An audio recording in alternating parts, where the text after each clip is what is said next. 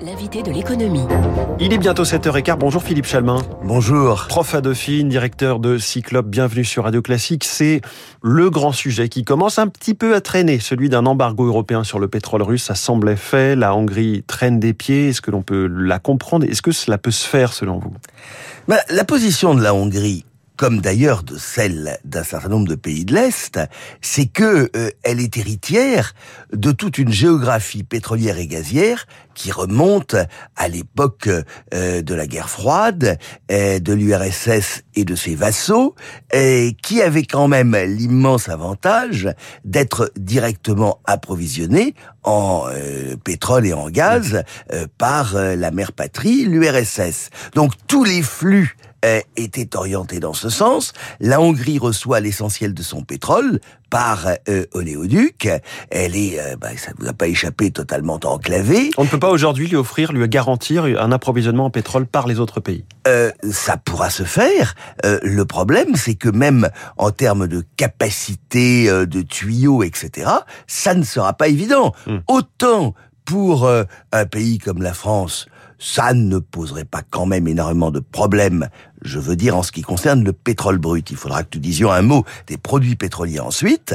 Euh, en ce qui concerne la Hongrie et je soupçonne quand même Monsieur Orban de traîner un peu des pieds euh, par d'autres raisons, bien entendu.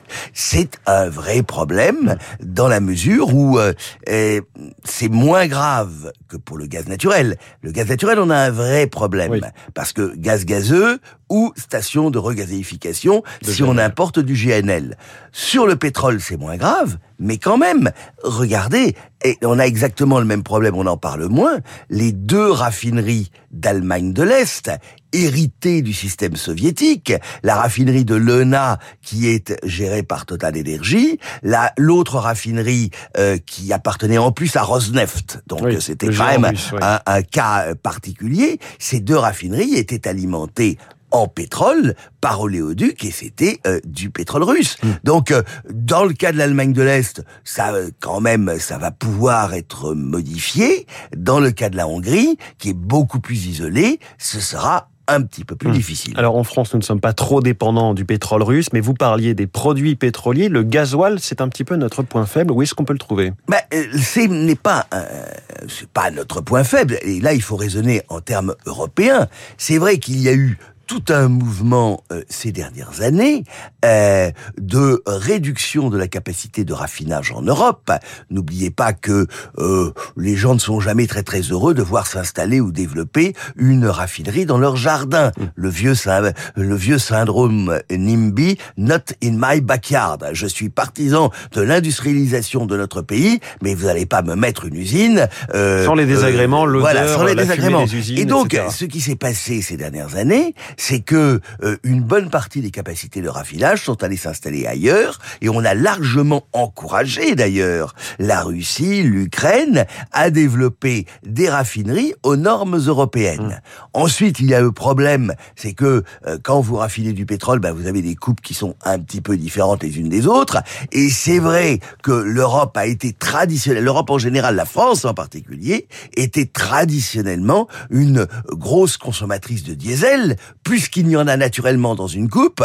Donc euh, nous avions un déficit peut-être plus important en mmh. diesel. Grossièrement, 30% du diesel européen est importé pour moitié de Russie, pour moitié euh, du Moyen-Orient. Et la moitié de Russie, bah, ça représente 15% du marché européen. C'est important. Euh, ce diesel, s'il n'arrive plus, eh bien, euh, on en voit déjà mm. les tensions. Et vous savez que certains moments, ces dernières semaines, le diesel coûtait plus cher que l'essence, ce qui était quand même un tantinet paradoxal. Rapidement, pour, pour savoir si l'embargo potentiel serait efficace, est-ce que la Russie va trouver d'autres débouchés pour son pétrole? Alors ça, c'est le vrai problème. Euh, c'est le vrai problème, mais il faut souligner que c'est très bien de parler d'embargo pétrolier, etc. Il y a une mesure qui est en préparation, qui est autrement plus efficace, euh, qui est la mesure qui normalement est contenue dans le sixième dans le sixième paquet de mmh. sanctions et qui est largement soutenue en plus par les Britanniques, qui est l'interdiction de fournir à des exportations de pétrole russe des services de shipping, donc transport, et surtout d'assurance. Il faut pas oublier que l'ensemble des mouvements mondiaux de matières premières, etc., et donc de pétrole, euh, se font grâce à des assurances de ce qu'on appelle des PI clubs, mmh. et que ces PI clubs, les 13 PI clubs mondiaux, sont à 80% dans les pays occidentaux. Et on peut couper pratiquement physiquement les exportations de pétrole russe si on les exclut de ces techniques d'assurance. Il restera à ce moment-là quelques pays qui seront capables de prendre en charge leurs propres risques, mmh. la Chine, l'Inde, etc.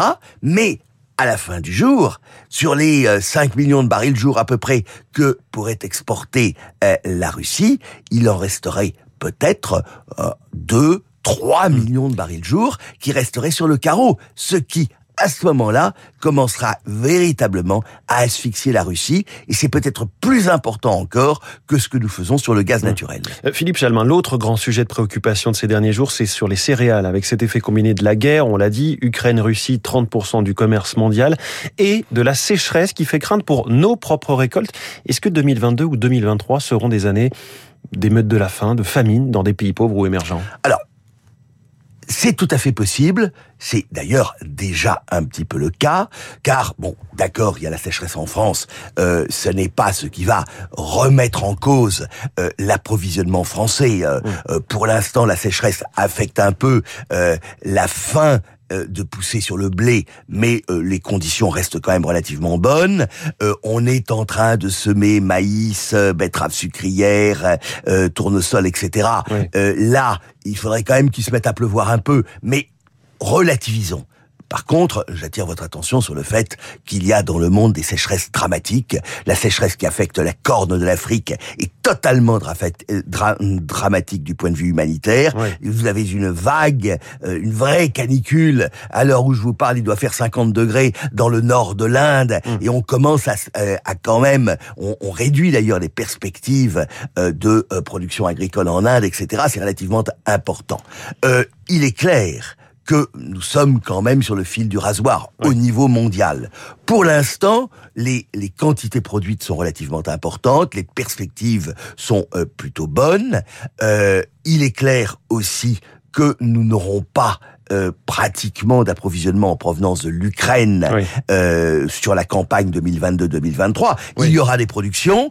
Euh, ils risquent même d'avoir des problèmes de stockage euh, parce que la, ils, n'ont pas pu exporter ce qu'ils pouvaient. Donc leurs silos sont quand même, ceux qui ne sont pas détruits, sont encore largement pleins. Et donc ils risquent d'avoir des problèmes avec l'arrivée de la nouvelle récolte. Mais on aura d'énormes problèmes logistiques pour sortir des céréales ukrainiennes. On est en bon, ça c'est une chose. On est en sursis. On doit s'arrêter là, mais ce que je comprends, c'est qu'on est en sursis. Je, je, euh, on va dire un truc très simple, Philippe Chamin. Rendez-vous sur Cyclope pour en savoir plus sur les problèmes, les défis du moment. Malheureusement, le temps euh, nous est compté et on doit s'arrêter là. Merci beaucoup, Philippe Chamin, prof à Dauphine, directeur de Cyclope sur Radio Classique ce matin, 7h22, l'info